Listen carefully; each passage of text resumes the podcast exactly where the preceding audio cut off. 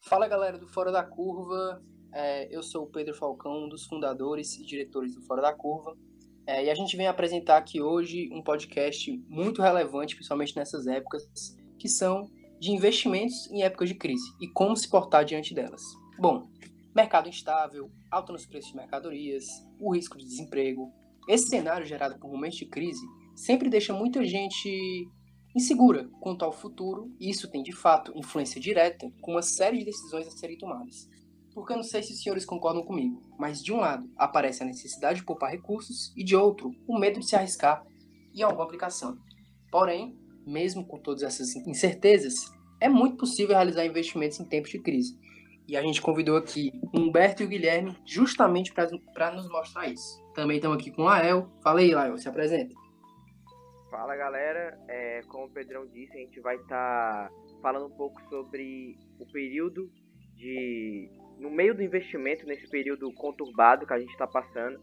E para isso a gente trouxe, na minha opinião, as maiores cabeças no investimento que a gente tem no nosso grupo, que é o Guilhermino, o diretor e fundador do Fora da Curva, e o Humberto, que é o nosso coordenador de investimento. Se apresentem aí, galera. Fala galera do Fora da Curva, é uma honra estar aqui no primeiro podcast com essa galera muito foda. Uma honra estar aqui com o Falcão, com o Lael e com o nosso coordenador de investimento que está crescendo cada dia mais. E galera, é uma honra estar aqui, já falei. Vamos focar no principal, que é gerar valor para vocês, gerar conteúdo, seguir o propósito fora da curva. E é uma honra estar aqui com o Humberto também. Fala aí, Humberto. Opa, pessoal, tudo bem? É, como o Guilherme e o Lael falaram aí, eu sou o coordenador de investimentos fora da curva certo? Hoje eu vou estar conversando aqui um, com vocês um pouco sobre investimentos em momentos de crise, como, as, como a época que nós estamos vivendo, perfeito? Espero, espero que vocês aprendam bastante aí, certo? E tamo junto. É, bom, e justamente sobre isso que eles falaram, sobre gerar valor, é, é interessante que seja lembrado que nada do que a gente fala aqui é indicação de compra na bolsa, então que isso fique bem claro. Mas enfim, vamos direto ao ponto. É, muito tem se falado sobre é, essas questões, porque, enfim, vocês sabem que a Bolsa passou por muitos circuit breakers, não somente aqui no Brasil, mas como no mundo. E por que existe esse, digamos que, mantra de que quando está em baixa é hora de aportar? É, geralmente o, o, o, mercado ele precifica os seus, próprios, os seus próprios ativos. Muita gente fala em questão de valuation, fala em questão de preço intrínseco de uma ação, beleza. Mas, querendo ou não, aquela ação pode ter um valor X, mas o valor Y, que é o valor do mercado, é o que sempre se mantém preponderante em todas as decisões. Ou seja, não adianta a, a grande massa das pessoas apontarem o mercado sendo uma grande oportunidade de comprar na queda se não sabem de fato o valor daquela empresa. É como o Humberto sempre fala nas reuniões de investimento. Temos que focar em empresas de valores para conseguirmos, conseguirmos, através do preço, lucrar com isso. E é como o Humberto falou, se sempre fala, foque em empresas de valores, que eu acho que é uma grande oportunidade. Não, não, Humberto, como é que tu faz para estar tá fazendo essa análise de valores de uma empresa, para ajudar a galera aí? É, é, basicamente o que você falou aí, Guilherme, é muito importante a gente entender que não é porque a, a ação da empresa X caiu que ela vai estar tá certo. Tem, depende, cada empresa é uma empresa é importante a gente entender os setores das empresas, quais setores serão mais afetados, as empresas que serão mais afetadas, por exemplo, aquelas empresas que têm uma dívida mais elevada, não têm uma recorrência de fluxo de caixa, podem ficar no meio do caminho aí da crise, pode, podem passar por problemas mais significantes, perfeito? E é, concordo muito com o que você falou aí. É, uma pergunta que eu queria te fazer, Humberto. Uma pergunta que eu queria te fazer, Humberto, é a seguinte você. Muita gente, tipo, fala circuit breaker, fica desesperado, mas tem muita gente que nem sabe o que realmente é um circuit breaker. Tem como você explicar o que, o que é o circuit breaker, o que real, se realmente é algo que você deve olhar que tem e ficar desesperado ou coisa do tipo, ou se é só um, um aumento que geralmente é o que acontece nas mídias sociais hoje em dia? Perfeito, perfeito. Circuit breaker é, nada mais é do que quando primeiramente a bolsa o, cai 10%, ela trava por meia hora, a, o circuito cai, a, todas as ordens do book de ofertas são canceladas, perfeito? O circuito cai, tem que remandar as ordens. 30 minutos depois, ela reabre. Se ela cair 15%, tem, tem uma questão de horários até, ela pode cair, se não me engano, 15% até, até 2 horas da tarde. Aí se cair 15% até 2 horas da tarde, cancela por mais uma hora. E aí depois só se cai 20%. Tem circuit breaker no mercado americano, no mercado americano tem circuit breaker de alta e de baixa, certo? Os investidores, quando eles estão muito apreensivos, muito incertos com o futuro, é, é algo normal, principalmente no momento de crise, perfeito? É, apesar de ser normal, é, obviamente, não temos tantos circuit breakers com frequência, geralmente aí uma vez, algumas vezes na década, tivemos seis aberturas, seis circuit breakers no Brasil esse ano, alguns nos Estados Unidos também. A última vez havia sido em 2017, no, no Joesley Day, a bolsa caiu mais de 10% em um dia, e antes apenas em 2008. Acho que o Guilherme aí tem alguns pontos a falar sobre isso bastante relevantes.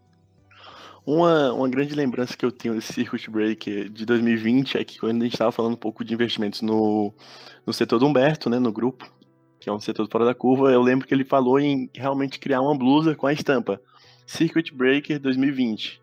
Eu sobrevivi. Ou seja, querendo ou não, tem muito desse paradigma em cima do Circuit Breaker. Mas, querendo ou não, em um momento de crise, esses momentos de incertezas, como o Humberto falou, esses momentos, de incerteza com o futuro da economia do país, da economia mundial, tem muito essa questão de, pô, será que vale a pena eu estar com meu dinheiro aqui? Será que vale a pena eu tirar do meu sustento aqui, que pode ser guardado, para me manter durante essa crise e estar tá investindo? Ou seja, quando tem essas quedas muito bruscas, na bolsa de valores, como o Humberto falou, 10%, talvez não pareça muito quando você compara outro setor, um setor de vendas, um setor de vendas próprias, como o cara vai, ah, o cara vende verdura ali, o cara vende celulares, ele ter 10% de faturamento não é muita coisa, mas quando a gente fala num, no cenário da bolsa de valores, precisa ter uma certa apreciação nessa quantidade, entre 10% é um valor muito alto de queda.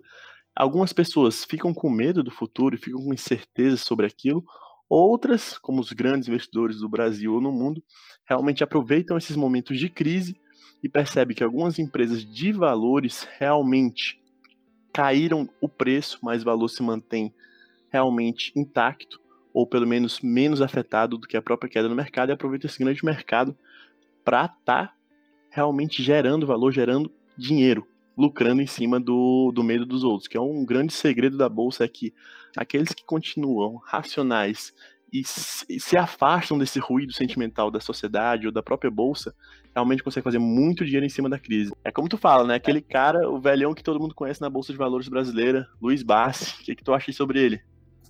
Pronto, perfeito. Você falou aí alguns pontos importantíssimos. É, focar nas empresas cujo preço caiu, porém o valor não se alterou, ou se se alterou, alterou por pouquíssimo tempo vai se alterar por pouquíssimo tempo, algo em torno de um, um até dois anos no máximo, alguns impactos nas receitas, nos lucros, certo? E a postura do Luiz Barros, na minha opinião, reflete é muito semelhante à minha. Por quê?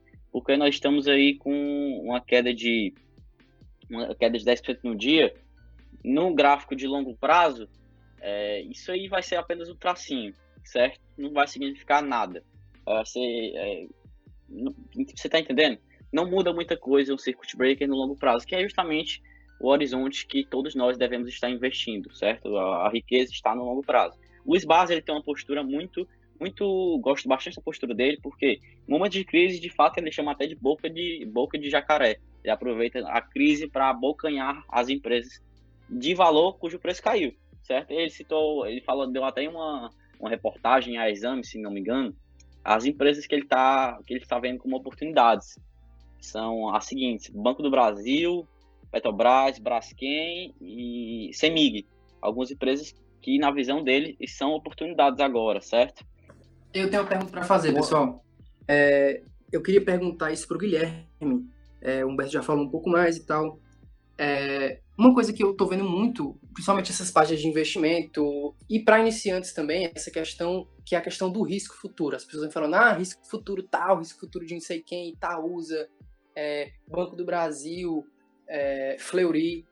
E sobre essa questão do risco futuro, eu queria que o Guilherme explicasse o que é e também perguntar por que, que as pessoas insistem em olhar preço ao invés de valor.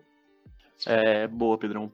É, eu acho que um dos principais fatores para ter muito essa visibilidade do preço em sobreposição ao valor das empresas é realmente a facilidade de tu enxergar isso.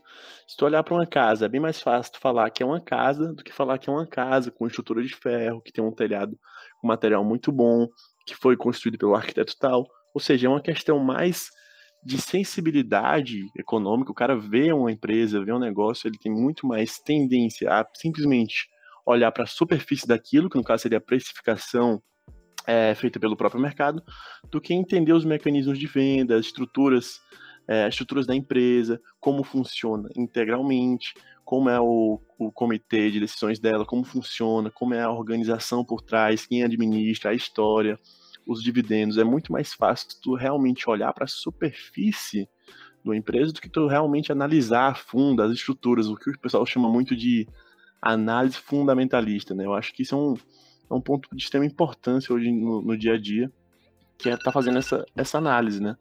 E Humberto, a gente fala muito aqui em, em análise de valor, mas poucas pessoas estão falando como realmente fazer uma análise de uma empresa focada na estrutura e nos princípios dela. Humberto, eu acho que tem algumas dicas para dar. Ele pode estar tá tomando a palavra, falando sobre como fazer uma análise fundamentalista, focando nos valores das empresas, principalmente nessa época de crise.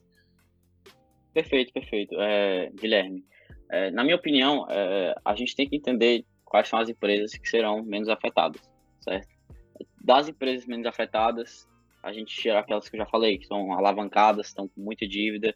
É, dívida, a dívida há um problema maior se for uma dívida de curto prazo, uma dívida de longo prazo, que é mais sustentável, até inclusive, dependendo do setor, sem setores cuja cuja já é fundamental, digamos assim, a alavancagem, porque tem uma previsibilidade maior de fluxo de caixa, certo? Para fazer análise fundamentalista, a gente tem que entender quanto, os valores da empresa, de fato. Onde é que, como é que aquela empresa cresce com o tempo? Quais são os fundamentos dela? A, a, a cultura de governança corporativa. Como você falou aí, você falou que é muito fácil. Eu estava ouvindo você falar no home broker, no, que é onde a gente negocia as ações, o sistema que a gente usa para negociar as ações, tem lá o ticker, o código de negociação da empresa e o precinho do lado. Mas a gente, a gente vê o precinho e não consegue, é, muitas pessoas não conseguem identificar que atrás daquele preço tem muitas pessoas trabalhando para gerar valor para aquela empresa. Tem muitas estruturas, como você falou, muitas tem história por trás daquela empresa. Ou seja, temos empresas aí, Clabin, Banco do Brasil, empresas centenárias a, a gente no, no home broker tende a, a não perceber isso, certo? É, eu falei aí, Clabin, Clabin é uma empresa do setor de celulose, alavancagem do setor de celulose é, é, é padrão, digamos assim, porque tem uma previsibilidade maior, certo? Setor elétrico, alguns setores que são mais resistentes, vamos falar aí o seguinte, temos aí setor elétrico tem uma previsibilidade maior de fluxo de caixa, esse setor elétrico se beneficia mais ainda se for o setor de é, transmissão e de geração, setor de distribuição para o público final vai ter algum um, um período de, de inadimplência, o pessoal vai deixar de pagar as contas por um período de, por um tempo aí, perfeito? É, que mais? Setor de celulose, já, já falei. A, a, sacada, de fato, é identificar as empresas que são as, as campeãs do mercado. Por quê? Essas empresas, com a, a, passando a crise, elas têm aí, vão ter, ganhar mais market share, vão ganhar mais fatigado, vão, vão, o mercado vai elas tendem a aumentar mais ainda, crescer mais ainda, perfeito? Crescer de maneira orgânica ou de maneira é, inorgânica, comprando outras empresas do setor, certo? Porque eles de fato dominam o mercado, certo? É, a sacada para o longo prazo é justamente essa, para essa, para esse período que nós estamos passando, certo? Aí eu falei aí de empresas que têm uma governança corporativa boa, a importância da governança corporativa. Temos aí na bolsa, na, nossa bolsa aí, a VEG, por exemplo. A VEG é uma empresa tem uma governança corporativa cujo controlador é internacional, é da Alemanha, se não me engano. E o que é que isso, o que é que isso muda para a empresa? Muda bastante coisa, porque se ele fizer uma, se ele fizer já uma besteira com a, com a companhia brasileira aqui, com os ativos brasileiros, ele já vai ser penalizado na Alemanha. O que isso pode parecer nada, que muda nada, mas de fato muda muita coisa que nós sabemos aí com o nosso sistema nosso poder judiciário aí tende a ser um pouco mais demorado, um pouco mais é, brando, digamos assim, certo? É, de fato, é importante a gente entender a, os fundamentos da empresa, a cultura, a história, o mercado, o setor em si, certo? É, passar a palavra aí para o Guilherme, o Guilherme certamente tem algum ponto a acrescentar sobre isso. É como o Humberto sempre está falando, focar principalmente em valores e sempre fazer isso em momentos de crise, porque nesses momentos, empresas que são transvertidas de valores muito altos realmente são moídas pelo, pelo monstro do mercado em tempos de crise. Temos muitas empresas que muitos ponderavam como grandes empresas, as novas Magazines Luizas, e em tempos de crise realmente são dissolvidas pelas suas próprias estruturas, porque não tem fluxo de caixa concreto, não tem umas, não tem não, não é concreto as vendas daquela empresa. Qualquer variação mínima na sua margem de lucro já afeta drasticamente o seu custo operacional. É disso que todos em épocas de crise têm que fugir. Não somente de crise, mas como várias outras oportunidades no mercado. Não é só em crise você, você tem que se preocupar com o valor, mas sim todo o seu trajeto como investidor. Uma das grandes sacadas em crise aqui, que é o seguinte, em épocas de crise, realmente é que são separados o joio do trigo. Empresas boas, concretas, vão sofrer, mas vão conseguir superar isso, isso é óbvio. Dificilmente alguma empresa muito concreta nos seus fundamentos vai ser afetada drasticamente. E surge a pergunta: que empresas são essas que conseguem superar a crise? Ah, no caso, a gente pode citar alguns setores bons, que no caso o setor elétrico, dependendo da empresa, tem empresas que já têm uns contratos muito altos, de 10 a 20, 30 anos. Também temos empresas no setor de saúde, por exemplo, a Fleury é uma empresa que sofre essa, esse dano inicial devido ao estado de quarentena, mas existem várias empresas que a sua estrutura já é muito bem preparada, é muito sólida, e consegue evitar esse impacto inicial contra a crise, justamente porque, mesmo com a alteração nas suas margens de lucro, conseguem manter seu funcionamento operacional normalmente. E Humberto aí ele pode concluir falando mais um pouco sobre isso. É, o Guilherme falou aí das empresas aí, algumas empresas que são vencedor, serão vencedoras a, passando a crise, e eu gostaria de fazer aqui uma, um comentário, porque momentos de crise é muito comum, pessoal, no mercado ficar desesperado, seis circuit breakers aí, muita gente havia entrado na bolsa semana, ano passado, aí o pessoal não entendia bem como é que funcionava o mercado, e seis circuit breakers de uma vez já deixa o pessoal um pouco mais, pouco mais, como é que pode dizer, amedrontado, certo? E citando Howard Marks, que é o escritor de dois best-sellers americanos aí, The Most Important Thing e Mastering the Market Cycle, ele falou o seguinte em entrevista XP semana, alguns tempos, alguns dias atrás o grande e fácil dinheiro é feito por fazendo aquilo que as outras pessoas não estão dispostas a fazer. O que é que significa?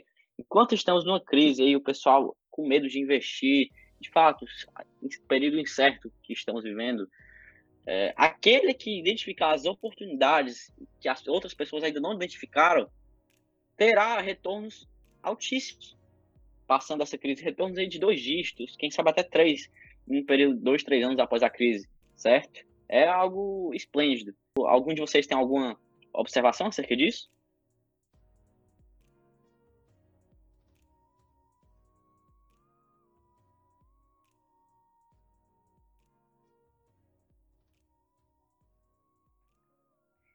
Eu tenho sim, eu tenho uma coisa a falar em relação a isso. É uma pergunta é, que muita. que eu acredito que sim muita gente fala, né, do, do, presente, do atual, de como tá é, a bolsa, se você compra agora, se você vende agora. Tá uma discussão muito grande em relação a isso. A gente já discutiu um pouco sobre isso aqui, sobre o que se deve fazer é, no momento atual. Mas também tem muita gente que está falando ao contrário, falando que está querendo fazer algo como, como posso dizer, um, uma futurologia, né? Que é tipo saber algumas empresas que estão hoje em baixa, mas que podem vir a subir. Por exemplo, eu já ouvi de pessoas que hoje a, a, a CVC está muito em baixa, porque é uma empresa de viagens, mas que ela ia começar a crescer e que era, era bom apostar agora nela agora, porque, porque quando ela crescesse você ia ter um, uma volta muito grande do dinheiro que você aportou.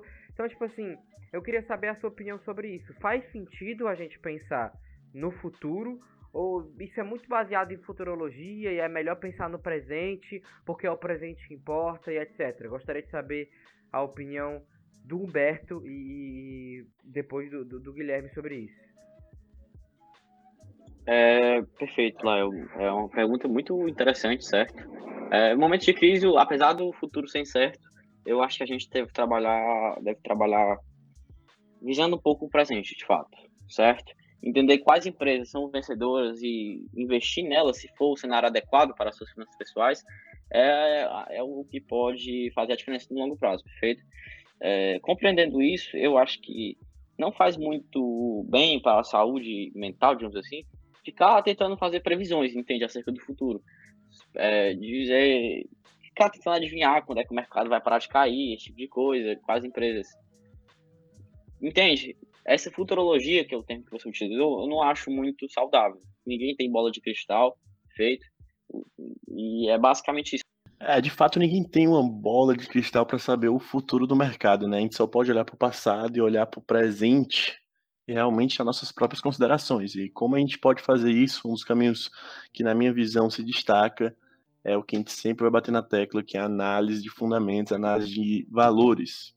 Ou seja, se tu investe em uma empresa que tu sabe que tem uma estrutura boa, tu sabe que a governança corporativa dela tá ok, que o tipo de venda dela é ok, o setor dela é interessante, ela tem um mecanismo de margem de lucro bom, tem uma distribuição dos investimentos dela legal. Depois tu tiver toda essa análise minuciosa sobre a empresa e realmente entender como funciona o negócio, que é o que o Luiz Bassi fala muito, não invista em uma empresa que você não sabe como funciona. Primeiro tu vai tentar entender como ela funciona.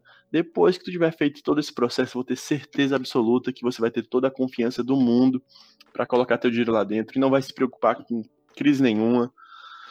Pode até te preocupar um pouco, mas você vai confiar mais no teu estudo, nas estruturas da própria empresa, do que na variação sentimental do mercado, que é o que os grandes investidores falam. O mercado é um cara muito sentimental, ele vai te colocar para cima, vai te colocar para baixo, mas ao longo prazo o sentimento é dissolvido na racionalidade dos valores dos ativos. Ou seja, a minha principal consideração é essa: não se preocupe com as variações momentâneas do mercado, o mercado é sentimental. Foque no longo prazo, foque em investir em valor, porque eu tenho certeza que se você investe em valor, você vai ganhar valor.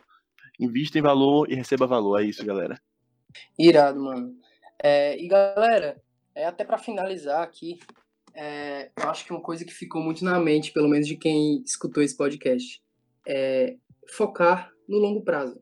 As ações seguem sempre os fundamentos de suas empresas. É, focar as energias no que interessa. Ou seja, se você quer investir em empresa, não gaste tempo com declarações do STF ou do Bolsonaro ou do Trump. Gaste tempo com a sua empresa e o risco futuro dela. É, então, eu queria perguntar, para finalizar, e também como um presente, uma forma de presentear essas pessoas que ficaram até o final do podcast, é, primeiro Guilherme, depois Humberto, queria que vocês dissessem é, quais seriam as top 3 ações que vocês investiriam nesse momento. E lembrando que isso não é recomendação de compra. É isso aí, Falcão. Tem muita essa dúvida hoje em dia, realmente, em que investir, em o que investir nessa crise, né? Um momento de incerteza para alguns e um momento de certeza para outros que investem em valor. E eu creio que o ideal é não comprar dica de ninguém. O que eu vou falar aqui é meramente a minha opinião. Eu jamais quero que você pegue a opinião de alguém e leve como verdade absoluta. Sempre busque estudar, investigar e analisar em primeiro, segundo, terceiro plano, que isso vai mudar a vida de cada um que investe no longo prazo. E eu acho que uma das empresas que está muito no meu radar é uma empresa que já, eu já tenho uma grande paixão por ela, que é a empresa Fleury, uma empresa focada no ramo da saúde, no setor da saúde ali, variando entre análises laboratoriais, entre outros grandes negócios, entendeu? E eu creio muito que a Fleury tem muita capacidade de se destacar nesse tempo de crise e no tempo pós-crise, pré-crise. Foda-se a crise, a Fleury é uma grande empresa na minha visão. Sempre gostei, sempre vou gostar. E tirando a Fleury, eu vejo também algumas empresas no setor elétrico que eu estou de olho ali há bastante tempo. Não posso citar nomes exatamente das empresas do setor elétrico, porque eu ainda estou em fase de análise, mas a primeiro plano eu colocaria a mão no fogo e o corpo no fogo, tudo no fogo pela Fleury, que é uma empresa que eu tenho muito paixão e realmente gosto muito dos balanços financeiros dela, da governança corporativa, da maneira que ela trabalha, de toda a história que ela vem construindo aí com mais de 50 anos de história. E basicamente isso, acho que minha dica não, não atingiria três, porque eu realmente só posso falar, cara, essa empresa aqui tem uma puta estrutura, na minha visão, que é a Fleury. E Humberto tem muito a acrescentar aí, que ele pode falar um pouco. E para finalizar, eu só queria concluir uma parte aqui que ficou um pouquinho aberto. É que aquela questão que o Humberto falou, que eu falei, que o Falcão falou. Foque em investir em valores e permanecer investindo em valores no longo prazo. Que é aquela, aquela incrível frase do Buffett. Por que ninguém quer ficar rico como eu? Porque ninguém quer ficar rico ao, no longo prazo. Ou seja, foque sempre no longo prazo investindo em valores. É isso aí. A palavra agora vai ser passada para o Humberto, nosso coordenador, grande coordenador de investimentos. É, muito obrigado aí, Falcão e Guilherme, por passar a palavra para mim, certo? É, três empresas estão no meu radar, principalmente. A primeira, Banco do Brasil. Eu já passei a investir na crise. O mercado está precificando muito. Está precificando.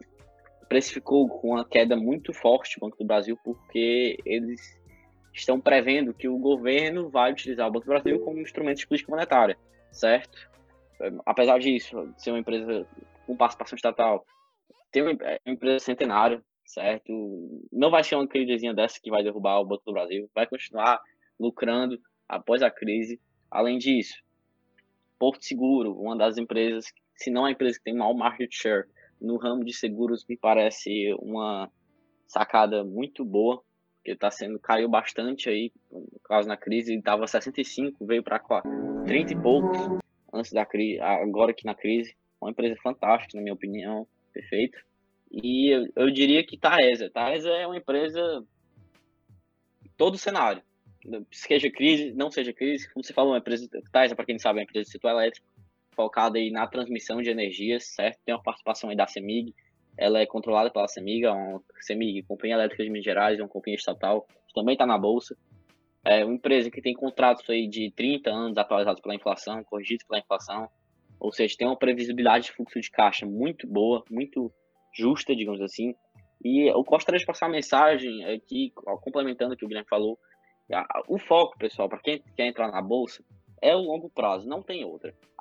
Não tem fórmula mágica, é trabalhar, investir e esperar paciência, que é a chave do, do, do negócio para o longo prazo.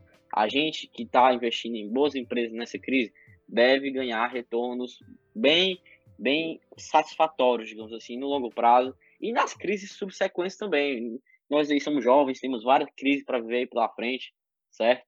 Várias outras oportunidades ainda virão, perfeito? Muito obrigado aí pela oportunidade de estar nesse Curva Cash. Fantástico realmente falar com vocês. Muito obrigado novamente.